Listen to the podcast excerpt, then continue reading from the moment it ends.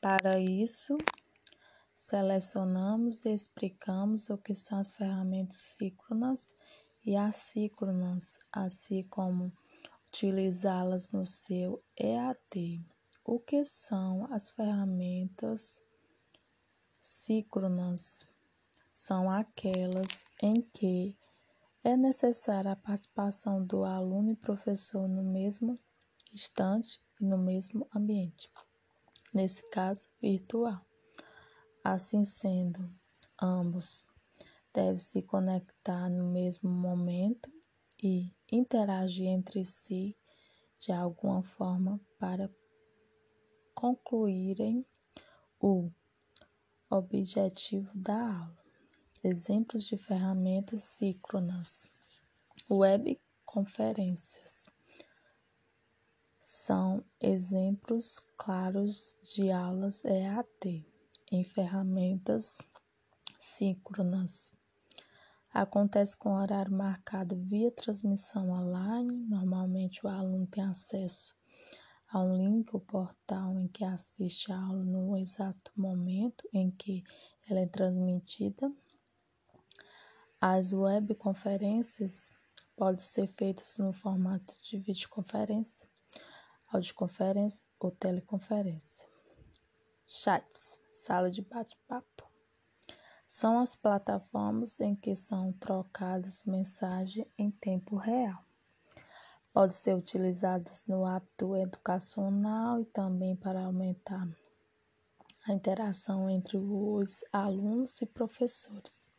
Da mesma forma que acontece com as webconferências, os chats exigem que todos estejam online ao mesmo momento. E em alguns casos, o material também pode ser acessada após o término da aula apenas para consulta. O que são ferramentas assíncronas? Diferentemente das ferramentas síncronas, as ferramentas assíncronas do EAD são aquelas consideradas desconectadas do momento real ou atual, ou seja, não é necessário que os alunos e professores estejam conectados ao mesmo tempo para que as tarefas sejam concluídas e o aprendizado seja adequado. A principal diferença entre as ferramentas síncronas e assíncronas é que a segunda oferece maior liberdade, tanto aos alunos quanto aos tutores. Exemplos de ferramentas assíncronas: fórum ou lista de discussão. São um espaço que permite debate de temas diferentes e relevantes aos alunos. Isso acontece porque cada grupo escolhe um assunto específico para ser debatido.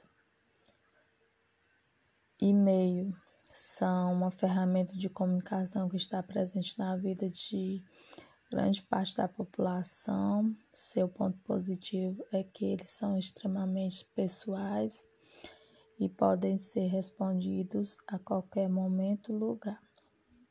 Blog. A organização de um blog é parecida com um fórum. Isso porque a principal função do blog, o professor passa a mensagem adequada esse conteúdo pode ser feito por meio de vídeos, áudio, textos, links, sugestões de leitura, entre outros. Então, a união dessas duas ferramentas faz com que o aluno tenha as doses certas de interatividade e autonomia para os participantes. É,